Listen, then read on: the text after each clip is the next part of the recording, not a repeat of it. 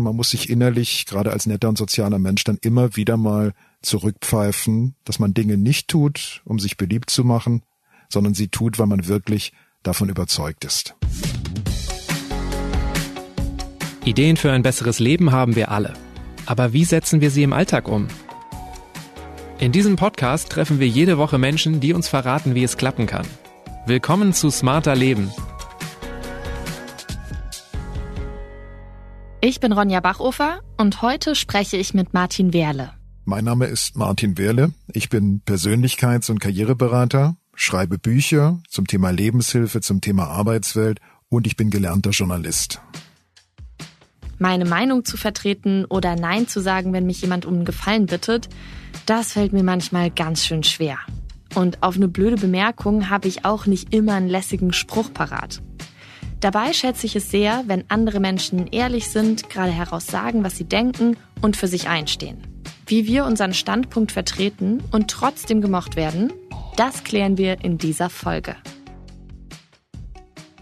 Martin, wo beachtest du denn solche Situationen, in denen Menschen Respekt einbüßen, weil sie nicht klar sagen, was sie denken? Überall. Nette Menschen, die helfen anderen, wenn ein Umzug ansteht, die laufen sofort los. Wenn jemand Liebeskummer hat, dann gehen die spät nachts noch ans Telefon und sie helfen den anderen weiter.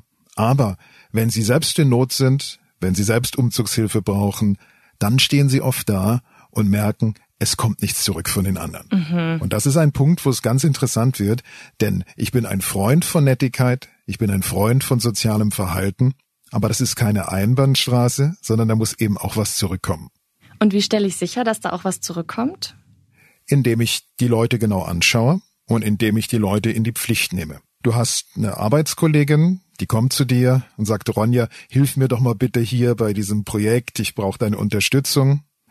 Und dann irgendwann, du willst was von der Kollegin, erstes Mal, du blitzt ab, ein zweites Mal, du blitzt ab. Und da ist es natürlich extrem wichtig, dass ich mir das merke und dass ich dann, wenn so jemand wieder was von mir möchte, in der Lage bin zu sagen, nein, du stehst noch in meiner Schuld, du hast von mir eine Hilfe bekommen und jetzt erwarte ich erst einmal, dass du etwas für mich tust. Also so ein gesundes Geben und Nehmen und im Kopf haben, dass die eigenen Interessen mindestens genauso wichtig sind wie die der anderen. Mhm. Und würdest du das der Person dann auch so sagen? Also der Kollegin jetzt in dem Fall? Ja, da würde ich unbedingt dazu raten, das deutlich zu sagen. Und zwar nicht in Vorwurfsform, also mit einer Du-Botschaft, so du schuldest mir noch was und du hast mir nicht geholfen, sondern ich erwarte von dir, dass du erstmal mich unterstützt. Mhm. Ich habe dich unterstützt bei diesem Projekt und bei diesem und jetzt finde ich, bist du dran und wenn du das getan hast, dann können wir wieder darüber sprechen. Dass ich eben auch definiere, was wünsche ich mir von dem anderen.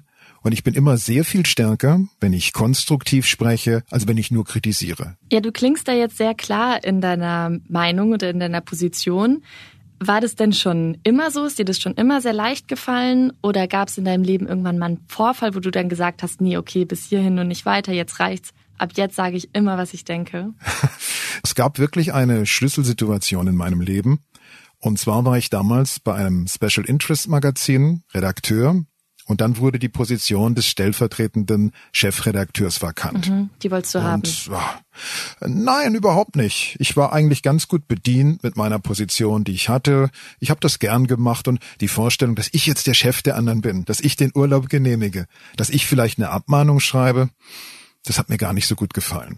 Aber dann kamen Kollegen auf mich zu und haben zu mir gesagt, du Martin, mach das bitte schön, denn wenn du es nicht machst, dann wird es der Kollege XY und du weißt genau, der ist total asozial, der nimmt keine Rücksicht auf niemanden, du hast auch eine Verpflichtung. Mhm. Und das habe ich nie vergessen, denn wenn man als netter, als sozialer Mensch immer den anderen den Vortritt lässt, dann haben wir natürlich eine Welt, in der die Unsozialen an den Hebeln der Macht sitzen. Und das hat mir geholfen, das besser zu verstehen, dass es auch manchmal sozial ist, Farbe zu bekennen, aber es ist nicht so, dass ich sage, ich stehe da drüber und habe mit dem Thema abgeschlossen. Ich bin immer noch am Arbeiten. Und hast du den Job dann bekommen? Hat es geklappt? Ja, das hat geklappt. Ich habe den Job bekommen und das hat mir auch sehr geholfen, weil ich dann gemerkt habe, wenn du Führungskraft bist, dann stehst du nicht nur in der Pflicht, dass du Leute abmahnst, sondern du kannst halt auch Leute fördern, Du kannst auch dafür sorgen, dass die schöne Dienstreise nicht an denjenigen geht, der immer zuerst den Finger hebt, sondern auch an die leisere Kollegin oder den leiseren Kollegen, die eigentlich sich bei sowas zurückhalten. Also wenn man Macht hat, zum Beispiel in einer Führungsposition, dann gibt es die Möglichkeit, diese Macht sozial zu nutzen. Und das habe ich probiert in meinen Führungspositionen zu tun. Mhm. Mir fällt es auch oft leichter, muss ich sagen, eine andere Person in ihrem Standpunkt zu unterstützen, als meinen eigenen zu vertreten. Das ist, das ist ja so ein bisschen das. Das oder? ist ein ganz interessantes Phänomen. Und bist du auch ein sozialer Mensch, weil für andere sich einzusetzen, das scheint uns legitim, weil es ja nicht egoistisch ist, sondern sozial. Wir tun es für den anderen. Aber der Umkehrschluss, der heißt ja, wenn ich mich für mich selber einsetze, dann ist das nicht sozial. Und zwar auch dann nicht sozial, wenn mein Einsatz und mein Anliegen berechtigt sind. Mhm. Und ich glaube, da wird's dann ganz, ganz spannend, denn wann wird Nettigkeit ungesund? Nettigkeit wird dann ungesund, wenn du danach ein schlechtes Gefühl hast. Also wenn dich jemand bittet, hilf mir beim Umzug, du fährst hin, du hilfst, du kommst zurück, wenn du dann sagst, das war prima, das war toll, super, aber wenn du dann einen Groll hast und sagst ja eigentlich ganz schön doof, dass ich hier das ganze Wochenende verschwendet habe und die Person, die hilft mir überhaupt nicht weiter, dann wird die Nettigkeit gefährlich. Mhm. Es gibt eine tolle Definition von Winfredo Pareto, das ist ein italienischer Ökonom, und der hat gesagt, gesunde Nettigkeit zeichnet sich dadurch aus, dass es einem der Beteiligten besser geht, aber keinem schlechter. Ja, stimmt, das ist ein gutes Prinzip, merke ich mir. Würdest du denn sagen, du vertrittst jetzt immer deinen Standpunkt oder bist du auch manchmal noch am Hadern? Das kommt drauf an. Also ich habe ein paar Techniken entwickelt, die mir dabei helfen.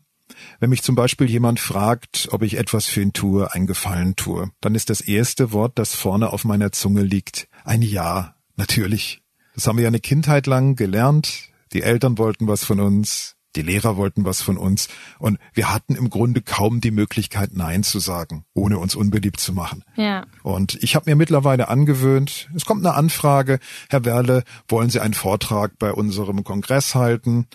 Und da würde ich jetzt spontan wahrscheinlich Ja sagen, aber dann sage ich, wissen Sie was? Vielen, vielen Dank, dass Sie mich vorgeschlagen haben. Geben Sie mir etwas Zeit, ich werde mal in mich gehen, dann melde ich mich nochmal. Und dann spüre ich, das fühlt sich stimmig an, ich will das machen. Oder ich spüre öfter mal, nee, irgendwie will ich das nicht. Und dann habe ich gemerkt, wenn du Nein sagst, das senkt nicht den Respekt der anderen. Ich habe das so oft schon erlebt, dass ich Nein sagte und die Leute sind erst überrascht, aber irgendwann kommen sie später nochmal auf mich zu und sie sind gar nicht böse auf mich, sondern sie öffnen mir nochmal eine Türe. Also insofern sind diese Bedenken gegen das Nein sagen eher im eigenen Kopf als in den Köpfen der anderen. Du hast das jetzt gerade äh, schon angesprochen. In unserer Kindheit, da dürfen wir nicht Nein sagen. Also hat es auch was mit unserer Erziehung zu tun und damit, wie wir aufwachsen. Und wir kriegen das so anerzogen, uns nicht zu wehren und nicht Nein zu sagen. Und deshalb fällt uns das auch so schwer. Ja, das spielt eine ganz erhebliche Rolle. Also es gibt eine Studie aus Großbritannien, da hat man untersucht, wie viele Bemerkungen Erwachsener hört ein Kind im Laufe eines Tages. Das sind so rund 550. Und dann hat man sich gefragt, wie viele davon sind positiv, ermutigend und wie viele sind negativ? Jetzt darfst du mal schätzen, was glaubst du? Wie viele davon sind positiv von den 550 und wie viele negativ? Boah, also wenn du das so sagst, dann würde ich denken, 350 sind negativ, das darfst du nicht. Hm. Und 200 sind positiv und ermutigend. 500 Bemerkungen sind negativ Boah. und etwa 50 positiv. Und wenn du dann mal irgendwo, du stehst im Supermarkt, du siehst äh, eine Mutter oder einen Vater mit Kind und du öffnest dann die Ohren und hörst mal unter diesem Aspekt hin, nein, das kriegst du nicht, lass das jetzt, quengel nicht. Es rutscht einem als Erwachsenem, auch wenn man sensibel ist, auch wenn man gebildet ist, es rutscht einem halt sehr leicht über die Lippen. Das hinterlässt eine Spur im Kopf in der Transaktionsanalyse. Da nennt man das das Eltern-Ich, das kritische Eltern-Ich. Und das beeinflusst uns ganz sicher ein ganzes Leben lang. Würdest du sagen, das ist der Grund, weshalb es uns so schwer fällt, unsere Meinung zu sagen oder Nein zu sagen? Oder gibt es da noch andere Faktoren? Es kommt ein zweiter wichtiger Faktor hinzu, und das ist die Evolution. Mhm. Also früher, in der Frühzeit, da haben die Menschen in Horden gelebt. Und wenn du aus dieser Horde ausgeschlossen wurdest, dann war das dein Tod. Du konntest dich nicht mehr ernähren, du hattest keine Höhle mehr, du warst nicht mehr am Lagerfeuer, du warst nicht mehr bei der Jagd dabei, du warst draußen. Und das ist der Grund, warum wir so sensibel sind in Interaktionen, wenn wir etwas sagen, was dem anderen nicht gefällt. Also es gibt Menschen, die werden rot, wenn sie etwas sagen, von dem sie denken, es ist sozial unerwünscht. Oder wir geraten ins Schwitzen. Das passiert ganz, ganz schnell, weil ganz, ganz tief im Hinterkopf irgendeine Stimme, die assoziiert uns, wenn du dich jetzt aus dieser Gruppe ausschließt, dann ist es aus mit dir, bist du draußen, bist du tot. Mhm. Und das ist immer noch sehr, sehr ausgeprägt, gerade bei feinfühligen Menschen. Dabei würde ich jetzt eigentlich sagen, es ist gut, dass wir nicht alle genau gleich denken und alle eine eigene Meinung haben, oder? Das finde ich auch hervorragend. Entscheidend ist jedoch nicht die Meinung, die ich habe, sondern entscheidend ist natürlich die Meinung, die ich kommuniziere. Mhm. Also nehmen wir eine Beziehung. Ich bin in einer Beziehung. Ich wünsche mir, dass meine Partnerin mehr Zeit mit mir verbringt, nicht dauernd Überstunden macht. Jetzt nehmen sehr viele Menschen die Haltung ein, sie muss das doch merken. Mhm. Und ich bin so ein bisschen stinkig und mache so ein paar Andeutungen. Und ich habe dann zwar eine Meinung, aber ich habe sie so explizit und schon gar nicht in Wunschform nicht formuliert.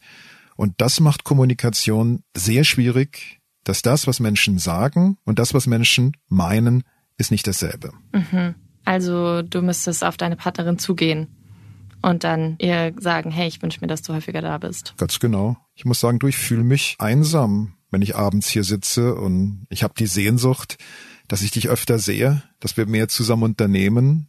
Dann habe ich natürlich eine ganz andere Stärke, als wenn ich entweder nichts sage oder wenn ich angreife beides bringt mich nicht weiter. Das sind so die beiden Reaktionen, die man so typischerweise hat, oder? Entweder zurückschlagen oder sich zurückziehen. Ja, das sind die typischen archaischen Reaktionen, also Kampf oder Flucht. Und äh, es springt halt immer zuerst der älteste Teil unseres Gehirns, das Reptiliengehirn an. Säbelzahntiger taucht auf. Ich muss blitzschnell entscheiden, kämpfe ich oder fliehe ich vielleicht noch totstellen, vielleicht noch verharren, aber andere Möglichkeiten gibt's erstmal nicht. Mhm. Und das passiert immer noch, wenn ich mich angegriffen fühle. Und ich muss dann in der Lage sein, über mein Denken zu reflektieren. Und das ist wahnsinnig schwer. Also, dass ich nicht mein Denken bin, dass es mein Denken gibt und dass es mich gibt, dass es nicht identisch ist, das ist eine Lektion, an der man sehr lange kauen kann. Mhm. Also auch wieder so dieses Zeitnehmen und in sich reinfühlen, was du vorhin auch angesprochen hast bei der Anfrage. Absolut. Das ist ein ganz, ganz wichtiger Faktor. Also wenn Menschen sich mehr Zeit nehmen, wenn sie in Kontakt mit sich selber kommen, dann sind sie auch stimmiger in der Kommunikation. Und ich glaube, das ist das Wichtigste, wenn ich kommuniziere, dass sich das, was ich sage, für mich selber so tief innen stimmig anfühlt. Du meintest jetzt eben schon, diese Angst davor, was zu sagen, kommt daher, dass wir Angst haben, nicht gemocht zu werden. Wie oft passiert es denn, dass uns dann wirklich was Schlimmes passiert, wenn wir unsere Meinung sagen? Das Gegenteil ist wahr. Die Angepassten sind es selten, die uns in Erinnerung bleiben. Diejenigen, die im Dritten Reich den Arm nach oben gerissen und Heil Hitler gerufen haben, an die erinnern wir uns im Einzelnen nicht. Mhm. Aber die Geschwister Scholl zum Beispiel, die den Mut hatten, Nein zu sagen, die sind bis heute in Erinnerung. Wenn Menschen sich Vorbilder suchen, sind es oft Leute, die den Mut haben, gegen den Strom zu schwimmen. Und das tut uns immer gut, wenn wir unsere Position unabhängig davon vertreten, ob die anderen applaudieren oder buhen, weil es eben unser Standpunkt ist. Ja, das stimmt, wenn du das jetzt so sagst. Also ich nehme das anderen Leuten auch nicht übel, wenn die mal gegen was sind oder ihre Meinung sagen, solange sie jetzt nicht alles andauernd blockieren. Im hm. Gegenteil, ich bewundere das dann sogar. Nur bei mir selbst, da fällt es mir dann manchmal schwerer. Ja, das kenne ich auch ganz gut. Und was mir dabei geholfen hat, also mal angenommen, du lädst mich ein, Ronja. Mhm. Du sagst, ich, ich gebe eine Party, Martin, hast du nicht Lust zu kommen? Und ich bin eher ein introvertierter Mensch, der seine Ruhe schätzt. Ich denke, oh, eigentlich will ich das nicht. Aber ich will's dir recht machen. Ich freue mich vielleicht, dass du jetzt an mich gedacht hast und wir kennen uns noch nicht so lang und will dich nicht vom Kopf stoßen. Ich sag, okay, ich komme. Jetzt bin ich bei deiner Party und wäre am liebsten zu Hause und fühle mich da auch überhaupt nicht wohl. Tue ich dir damit wirklich einen Gefallen mhm. oder tue ich genau das Gegenteil? Lege ich nicht nur mich rein, sondern auch dich? Das heißt, Ehrlichkeit ist nicht nur gegenüber einem selbst wichtig, sondern ich finde, wenn man klar sagt, was man will und nicht will, ist das auch für andere Leute wesentlich leichter, dass sie mit uns umgehen können und dass sie vor allen Dingen wissen, woran sie mit uns sind Ich glaube aber, da hängt es auch ein bisschen von der Situation ab, oder? Weil wir uns jetzt noch nicht so lange kennen. Ich glaube, da wäre ich ein bisschen vorsichtiger. Hm. Und in einer Freundesgruppe würde ich mich wohlfühlen und da hätte ich, glaube ich, auch kein Problem damit, meinen Standpunkt zu vertreten oder eben zum Beispiel auch zu sagen, nee, heute habe ich keine Lust. Jetzt bleibe ich zu Hause. Ja, das stimmt. Also je mehr Vertrauen wir in Menschen haben oder je mehr wir davon ausgehen, dass sie uns wohlgesinnt sind, desto eher haben wir den Mut auch, zu uns zu stehen. Ja. Was sind denn so Situationen, in denen es uns besonders schwer fällt, unsere Meinung zu sagen? Gehen wir in die politische Debatte, die wir gerade gesehen haben, während der Corona-Zeit zum Beispiel. Ich fand das so unglaublich schade, dass sich diese beiden Lager, die Befürworter der Regierungsmaßnahmen und die Gegner der Regierungsmaßnahmen, dass sich die gegenseitig total verteufelt haben. Hm. Letztlich wollten ja beide irgendwo dasselbe, nämlich das Beste für das Land.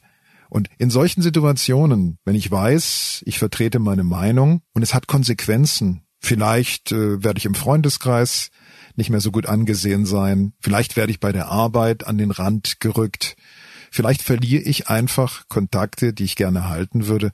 In solchen Situationen ist es natürlich wahnsinnig schwierig. Mhm. Und meine Empfehlung dazu ist die, man darf die Sympathie gegenüber einem Menschen nie davon abhängig machen, ob er dieselbe Meinung hat wie man selbst oder eine andere. Es gibt Grenzen, natürlich. Wenn jemand sagt, es hat keinen Holocaust gegeben, da diskutiere ich auch nicht drüber. Aber alles andere, worüber man diskutieren kann, Ukraine-Krieg, ist es jetzt richtig, dass wir Waffen liefern? Ist es hochgefährlich, dass wir Waffen liefern? Keiner weiß es im Moment.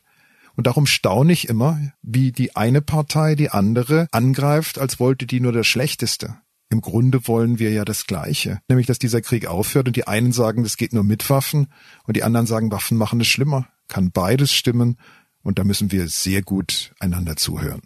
Und hilft es dir da dann auch so aus der Situation rauszugehen und die von außen zu betrachten, um so runterzukommen? Weil sonst kann ich mir vorstellen, dass man da dann doch schnell in eine hitzige Debatte reinschlittert.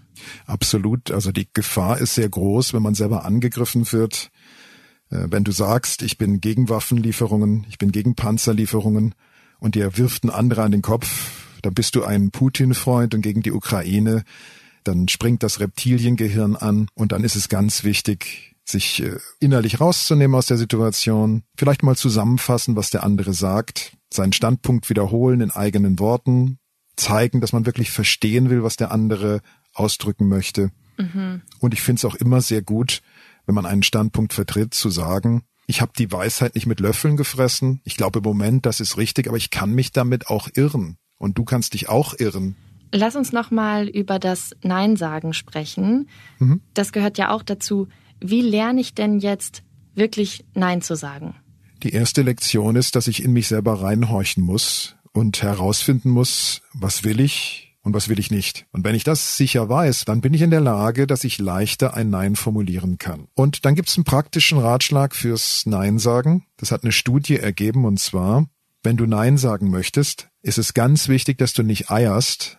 So ja, vielen Dank, ist ja toll, danke für die Einladung und schön und ich würde ja auch gerne und nee, Du musst das Nein möglichst früh in deinem Satz platzieren. Am besten ganz am Anfang. Genau, dann weiß der andere, woran er ist. Ja. Nein, ich kann nicht zu deiner Party kommen und dann kann man sich bedanken, aber dann zeigt man eine relativ klare Kante.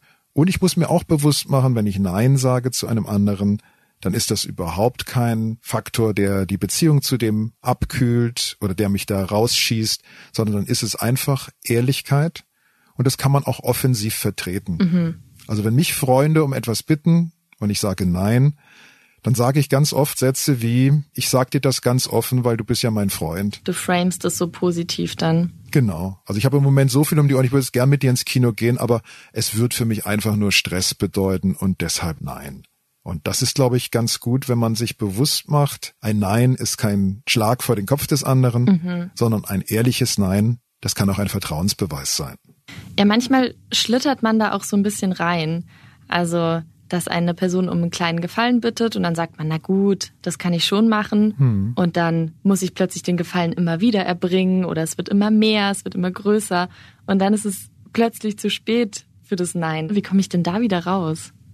Indem du genau das, was du gedacht hast, offenlegst. Mhm.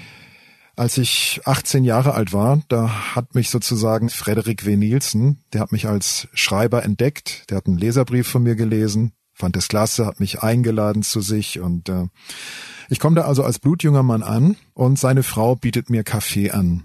Ich habe damals keinen Kaffee getrunken und ich trinke heute noch keinen Kaffee. Aber was habe ich natürlich gesagt in all meiner Ehrfurcht? Ich habe gesagt, ja klar, mit ganz viel Milch. Ja. Und als ich das nächste Mal kam, da hatte ich mir vorgenommen, jetzt sage ich aber nein, was sagt die Frau zu mir? Ich weiß, sie trinken mit ganz viel Milch und schon stand der Kaffee wieder da. Mhm. Ergebnis war, dass ich über Jahre hinweg diesen Kaffee, der mir nie geschmeckt hat, getrunken habe. Heute würde ich eben auch noch beim fünften Besuch würde ich sagen, ehrlich gesagt, äh, Kaffee schmeckt mir nicht richtig. Es ist ja lächerlich, ich verliere dadurch ja nicht mein Gesicht. Im Gegenteil, das ist so eine Öffnung, so eine Ehrlichkeit, die hätte, hätte sicherlich äh, eher für Sympathie als fürs Gegenteil gesorgt. Das stimmt. Mir ist mal was ganz ähnliches passiert. In der Schulzeit bin ich zu einer Freundin gegangen nachmittags und die hat mich dann einen Tag vorher gefragt, ob ich denn irgendwas nicht esse. Hm. Also ich habe schon mit drei Jahren entschieden, dass ich Vegetarierin bin und deshalb ist es so normal für mich, dass ich das einfach vergessen habe zu sagen. Und natürlich gab es dann Nudeln mit Bolognese. Und da habe ich mich auch nicht getraut, hm. dann zu sagen, dass ich eigentlich gar kein Fleisch esse. Aber das ist ja hochinteressant, dass du so früh, das ist ja wahnsinnig früh, dich dafür entschieden hast, eine bestimmte Ernährung zu bevorzugen. Wie kam es dazu? Ich habe immer mal gefragt, was das für ein Tier ist, was ich gerade esse und von wo, also vom Bauch oder vom Schenkel oder so. Hm. Und dann habe ich zu meinen Eltern gesagt, nee, eigentlich will ich das gar nicht mehr essen. Und dann dachten die auch, na gut, das ist jetzt nur so eine Phase, jetzt isst sie halt mal zwei Tage kein Fleisch oder so. Hm. Aber ich habe das dann durchgezogen. Das ist ja toll. Ich meine, das, das ist ja genau die Eigenschaft, die du auch brauchst, wenn du Nein sagst oder wenn du eine Position vertrittst, dass eine innere Instanz, die dir gesagt hat, das ist richtig für mich und das ist falsch. Mhm. Also wenn wir nicht Nein sagen können, dann ist der wahre, der tiefere Grund auf der, dass wir uns selber unsicher sind, mhm. dass wir nicht genau wissen, will ich jetzt oder will ich nicht. Und diese Unsicherheit, die transportieren wir nach außen. Das stimmt. Wobei bei mir jetzt mit den Tieren, ich glaube, das ist mir nur deshalb leicht gefallen, weil ich das eben für die Tiere gemacht habe und nicht für mich. Ich habe gesagt, nee, ich mag Tiere, ich mag die nicht essen. Ah. Und ich glaube, das war jetzt gar nicht so eine innere Überzeugung, sondern. Das war wieder ein Einsatz für jemand anders, ja. Genau. Ich habe manchmal Menschen vor mir sitzen, die sagen mir, also ich kann einfach nicht Nein sagen, ich krieg's nicht hin. Mhm. Wenn man dann etwas genauer nachfragt, dann entdeckt man einzelne Lebensbereiche, in denen die Menschen das doch schaffen. Das kann man natürlich prima vom einen Bereich auf den anderen übertragen und die Fähigkeit, so klar eine Position zu vertreten, auch wenn du es jetzt für die Tiere tust, diese Fähigkeit hast du natürlich auch und kannst sie für dich selber nutzen, mhm. wenn du dich dafür entscheidest, wenn du das wirklich willst. Du meinst, es würde mir dann auch helfen, wenn ich vor jemandem stehe und dem meine Position sagen will, dass ich mich zurückerinnere, wie klar ich da war in meiner Haltung und diese Klarheit dann mitnehme. Genau. Du kannst dir selber zum Beispiel sagen, ich habe es geschafft in der Zeit, da das ja noch gar nicht so üblich war wie heute, deinen eigenen Weg gegen Widerstand zu gehen. Und äh, diese Fähigkeit, die kann ich jetzt im Job, in einer Beziehung auch nutzen, die ist da. Mhm. Wenn du glaubst, ich habe in mir eine Instanz, die super Nein sagen kann, ich bin eine tolle Neinsagerin, dann was macht die Suchmaschine deines Gehirns? Die sucht in dir nach der tollen Neinsagerin und weil sie danach sucht, findet sie in irgendeinem Winkel deines Charakters findet sie die tolle Neinsagerin. Wenn du aber sagst, ich kann überhaupt nicht Nein sagen, das liegt mir ganz miserabel, dann sucht deine Suchmaschine nach derjenigen, die das nicht kann und die findest du natürlich auch. Mhm. Denn es ist ja immer alles in uns. Wir sind weder tolle Neinsager noch schlechte Neinsager. Wir sind weder unterhaltsam noch langweilig. Wir haben alle Anteile in uns. Und was zum Vorschein kommt, was wir ausleben, das hängt sehr stark von der eigenen Selbstdefinition ab wonach wir gerade suchen. Also nächstes Mal die Tierschutz-Ronja rauskramen, wenn ich in der Auseinandersetzung bin. Super Idee, musst du unbedingt machen. Du beschreibst in deinem Buch ein Beispiel und das ist mir sehr im Kopf geblieben. Da steigst du in einen Zug und jemand anders sitzt auf deinem Platz, den eigentlich du reserviert hast. Und du bestehst dann darauf, dass er Platz macht obwohl noch ein anderer Platz frei ist im Waggon. Und ehrlich gesagt, beim Lesen habe ich gedacht, na ja, warum setzt er sich denn jetzt nicht einfach auf den freien Platz? Wieso ist dir das in so einer Situation so wichtig, dafür zu kämpfen dann?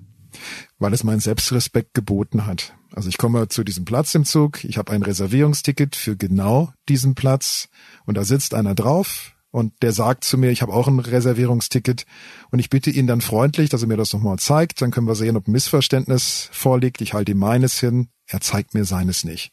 Also bemerke ich, der verwickelt mich jetzt gerade in ein Machtspiel und er möchte natürlich, dass ich nachgebe. Mhm. Ich hätte ihn durchkommen lassen mit seiner unsozialen Art. Er hätte gelernt, es ist in Ordnung, dass ich anderen Leuten, ohne das Recht zu haben, den Sitzplatz wegnehme. Also habe ich mich hingestellt und habe auf eine freundliche, verbindliche Art gesagt, okay, ich leiste Ihnen jetzt Gesellschaft, bis der Schaffner kommt und dann können wir das klären. Und das hat dazu geführt, dass irgendjemand hinter mir, das war glaube ich ein älterer Herr, der hat dann gerufen, ja, Sie, Sie müssen jetzt Ihr Reservierungsticket zeigen, sonst müssen Sie den Platz räumen. Mhm. Und so ist dann ein sozialer Druck entstanden auf ihn, der dazu geführt hat, dass er dann irgendwann aufgesprungen ist. Also wieder der soziale Druck am Ende, der dann auch gewirkt hat. Ja, sogar auf so einen Menschen, der offenbar ziemlich äh, dickfällig ist in dieser Hinsicht, der hat auf ihn gewirkt. Und wenn ich in diesem Zug mich auf den anderen Platz gesetzt hätte, hätte ich eigentlich die ganze Zeit gedacht, das war jetzt aber feige von dir, Martin, mhm. dass du deinen reservierten Platz einem anderen überlassen hast, der höchstwahrscheinlich kein Recht auf ihn hat. Ich bin ein Harmonie suchender Mensch und es war schwierig für mich. Aber nachher, als ich dann auf diesem Platz saß, da hat sich so ein Wohlgefühl eingestellt und ich habe gedacht, okay, jetzt warst du ein guter Anwalt deiner eigenen Interessen. Wenn du dich danach jetzt so gut fühlst, machst du das dann auch absichtlich, dass du in solchen Situationen immer wieder übst, für dich selbst einzustehen? Ja, das mache ich auch ganz bewusst und absichtlich, weil das hilft mir natürlich, dass ich in anderen Situationen mich auch entsprechend verhalte. Mhm. Wo ist die Grenze? Jemand überholt mich im Supermarkt, drängelt sich in der Schlange vor. Da kann ich ja auch sagen, okay, jetzt sei nicht kleinlich, aber irgendwann merke ich, die Bedürfnisse anderer sind mir wichtiger als meine eigenen. Mhm. Und drum zwinge ich mich in solchen Situationen auch, dass ich dann das, was ich denke und empfinde, dem anderen mitteile. Und hättest du genauso reagiert, wenn er jetzt anders reagiert hätte? Weil du meinst ja jetzt, es hat dich besonders genervt, dass er so bestimmt war und dir sein Ticket nicht zeigen wollte.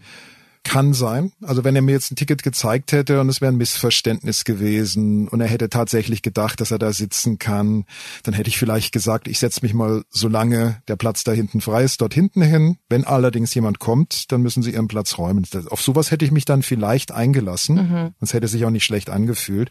Aber der war einfach dreist und in diesem Verhalten, da wollte ich ihn auf keinen Fall unterstützen.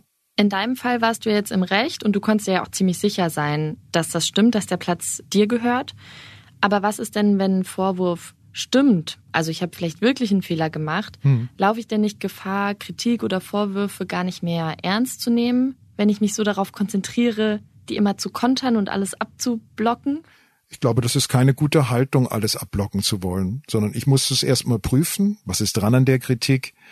Und ich muss mich außerdem fragen, was halte ich von der Form der Kritik? Also, wenn mich jemand kritisiert, ist das okay. Ich bin nicht unfehlbar, keiner ist unfehlbar.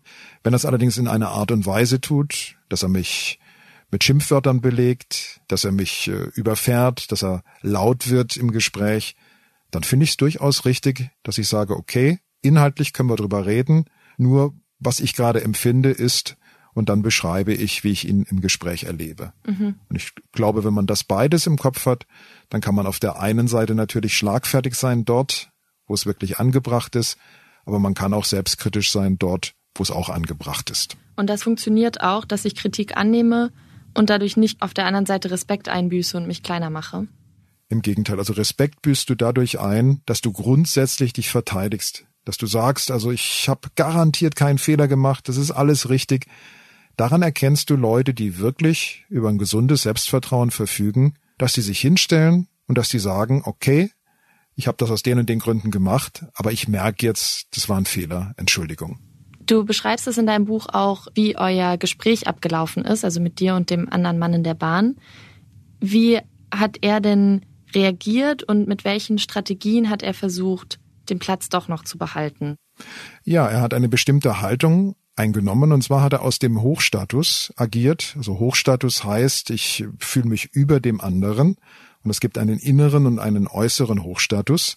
Also innerer Hochstatus heißt, ich bin mir der Sache sicher und äußerer Hochstatus heißt, ich lasse es den anderen auch spüren. Mhm. Und das war seine Strategie. Der wollte mich einschüchtern. Der hat gesagt, ich habe eine Platzreservierung, aber Sie sind kein Schaffner und Ihnen muss ich das nicht zeigen. Und ich habe gesagt, okay, ich werde ihm jetzt antworten in Außentief. Status Außentief heißt, ich bin freundlich, ich bin verbindlich, aber ich bin innen hoch, ich bin hartnäckig. Ich sagte nicht, ich weiche hier nicht von der Stelle, bis Sie aufgestanden sind. Das wäre Status innen und außen hoch. Ich habe gesagt, ich leiste Ihnen hier Gesellschaft, bis der Schaffner kommt. Und was wäre so die schlechteste Reaktion, die ich haben könnte in so einer Situation? Dass du dich fortwährend verteidigst, dass du den anderen beschwichtigst, dass du ihm das Gefühl gibst, er hat ein Recht, so wütend zu sein, weil das wird dann seine Wut einfach weiter nähren. Und wenn du aus der Situation rausgehst, ist es gut. Du könntest auch ein verwirrendes Sprichwort verwenden. Mhm. Und wenn du was Verwirrendes sagst, das er nicht einordnen kann. Was wäre so ein Beispiel? Ein Bach ist immer nur so tief wie seine flachste Stelle. Mhm. Und sagt er, ja, wie meinst du das? Was soll das? Und sagt, denk mal drüber nach, du kommst schon drauf. Und auf einmal hat er das Problem und nicht mehr du. Legst du dir solche Sprichwörter schon vorher zurecht oder kommt das dann in dem Moment ad hoc in deinen Kopf? Also Schlagfertigkeit besteht darin, dass man sich die Trümpfe vorher in den Ärmel steckt, die man dann in so einer erregten Situation rausholt. Und da empfehle ich jedem, der von sich sagt, mir fällt in so einer Situation oftmals nicht das Richtige ein, legt euch ein paar Sprichwörter zurecht und dann verwendet das einfach und die Wirkung ist verblüffend. Warum ist das denn eigentlich so, dass uns die besten Antworten immer erst nach der Diskussion einfallen? Dann immer auf dem Nachhauseweg denke ich, Mann, hättest du doch mal das gesagt oder das oder das. Und in der Situation war ich einfach so versteinert. Ja, da gibt es eine wissenschaftliche Erklärung, das ist das Jörgsen-Datsen-Phänomen. Das sind zwei Psychologen, die schon im letzten Jahrhundert herausgefunden haben, dass Menschen unter großer Anspannung ineffektiv agieren. Das heißt, das Gehirn funktioniert nicht gut, wenn es kaum angespannt ist wenn du morgens aus dem Bett kommst, dann musst du erst ein bisschen Zeit haben, damit es läuft. Und wenn du eine mittlere Anspannung hast, so ein mittleres Niveau, dann funktioniert dein Gehirn prima. Und in solchen Situationen, da sind wir einfach zu angespannt und da verkrampft das Gehirn. Hoffentlich bin ich nicht zu angespannt, dass mir das Sprichwort nicht mehr einfällt. Das fällt dir hundertprozentig ein, wenn du dir das wirklich zurechtlegst, wenn du es ein paar Mal ausprobierst. Das kann man sich merken. Hast du noch andere Tipps, wie ich schlagfertig reagieren kann? Ja, da gibt's etliche. Ein Rezept der Schlagfertigkeit ist die positive Übersetzung. Also es sagt jemand zu dir, du bist immer so lahmarschig bei der Arbeit, Beleidigung, Angriff. Und du übersetzt es positiv und sagst, wenn du damit meinst, dass ich gründlicher bin als du, dann kann das durchaus zutreffen. Mhm. Also immer überlegen, was ist der positive Wert dahinter und ins Positive das Ganze übersetzen. Das muss man aber bestimmt ein bisschen trainieren, oder? Dass einem da dann die richtigen Worte einfallen.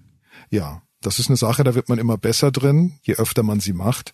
Und es kann auch mal passieren, dass man nicht die richtige Reaktion hat. Also man sollte da schon mehrere Techniken haben, denn eine, die funktioniert immer. Menschen, die jetzt generell schüchtern sind oder weniger schlagfertig sind, denen fällt das dann bestimmt noch mal schwerer, da was zu entgegnen. Woher kann ich mir denn in so einer Situation dieses Selbstvertrauen und diesen Mut holen? indem ich daran glaube, dass ich ein Recht habe, meine Position zu vertreten, das zu tun, was ich tue und diese Sicherheit vorher herzustellen, wenn ich auf eine Bühne trete beispielsweise, sich bewusst zu machen, ich habe denen etwas Interessantes zu sagen, ich bringe spannende Erfahrungen mit und ich kann die wirklich bereichern. Wenn ich solche Glaubenssätze im Kopf habe, dann fällt mir das natürlich viel leichter so zu reagieren, mhm. als wenn ich selbst große Zweifel habe und dann springe ich auch auf solche Vorwürfe an. Und darum ist diese Selbstreflexion immer sehr hilfreich. Dein Buch heißt ja jetzt, wenn jeder dich mag, nimmt keiner dich ernst. Geht also immer nur eins von beidem, also Respekt oder Beliebtheit? Ich glaube, man kann auch beliebt sein dadurch, dass man klare Kante zeigt. Aber es ist eine Sache, an der man dauernd arbeiten muss. Und man muss sich innerlich, gerade als netter und sozialer Mensch, dann immer wieder mal zurückpfeifen, dass man Dinge nicht tut, um sich beliebt zu machen, sondern sie tut, weil man wirklich davon überzeugt ist. Mhm. Und tendenziell ist es so, diejenigen, die sehr sozial sind, da ist weniger mehr. Die kriegen also mehr Respekt, wenn sie sich weniger beliebt machen wollen. Und bei denjenigen, die ohnehin knüppelhart sind, da wäre es natürlich auch gut, dass die sozialer würden. Also wie gesagt, die Balance, die muss stimmen. Mhm. Ich bin im Sommer immer Betreuerin im Ferienlager schon seit Jahren. Hm. Und da ist das so ein bisschen meine Strategie, dass ich so eine gute Beziehung zu den Kindern aufbaue und sie hören dann auf mich, weil sie mich mögen und mir einen Gefallen tun wollen und auch wollen, dass ich sie weiterhin mag. Ja, und das ist auch eine tolle Strategie. Es gibt ja auch Studien, wovon hängt es ab, ob ein Kind in einem Schulfach gut ist. Es hängt von der direkten Beziehung zur Lehrerin oder zum Lehrer ab. Mhm. Also wenn wir jemanden mögen, dann wollen wir ihn nicht enttäuschen, dann strengen wir uns auch ein Stück weit an. Und wenn das in einem gesunden Maße passiert, ist doch super. Aber Grenze natürlich dort, auch im Ferienlager, wenn du merkst, jetzt nutzt mich jemand aus. Hast du es denn schon mal bereut, dass du deine Meinung gesagt hast? Mm, ich glaube nicht. Also wenn ich meine Meinung so gesagt habe, wie ich sie wirklich empfunden habe, war ich immer glücklich damit. Damit liegt man immer richtig und damit kann man sich auch wohlfühlen im Nachhinein. Ja, du meintest ja auch am Anfang, dass du dich dann danach auch gut fühlst und denkst, Mensch, jetzt habe ich was gemacht, ich bin hier für mich eingestanden, das habe ich richtig gemacht. Genau, das ist das Wichtige, dass man selbst im Lot ist, dass man sich selbst damit gut fühlt. Und wenn das der Fall ist, dann gibt es auch kein Einfallstor für große Selbstzweifel oder für das Gefühl, ich habe jetzt da einen Fehler begangen. Ich nehme jetzt auf jeden Fall mit, häufiger mal Nein zu sagen und probiere mir auch ins Gedächtnis zu rufen, dass wir Menschen mögen, die sagen, was sie denken. Danke dir für das Gespräch, Martin. Noch mehr Beispiele und Tipps gibt Martin Werle in seinem Buch Wenn jeder dich mag, nimmt keiner dich ernst. Der Link dazu steht wie immer in den Shownotes dieser Folge. Feedback oder Themenvorschläge gehen per Mail an smarterleben.spiegel.de oder als Text- oder Sprachnachricht per WhatsApp an die 0151 728 29 182. Ich lese mir dann alles durch. Natürlich freuen wir uns auch immer über eine Bewertung und, na klar, am meisten über 5 Sterne. Die nächste Episode von Smarter Leben erscheint am kommenden Samstag auf spiegel.de und überall, wo es Podcasts gibt. Ich danke Marc Glücks für die Produktion und das Sounddesign, Olaf Häuser für die redaktionelle Unterstützung bei dieser Folge und Mareike Heinz für die Unterstützung im Schnitt. Ich bin Ronja Bachofer und ich sage Tschüss, bis zum nächsten Mal.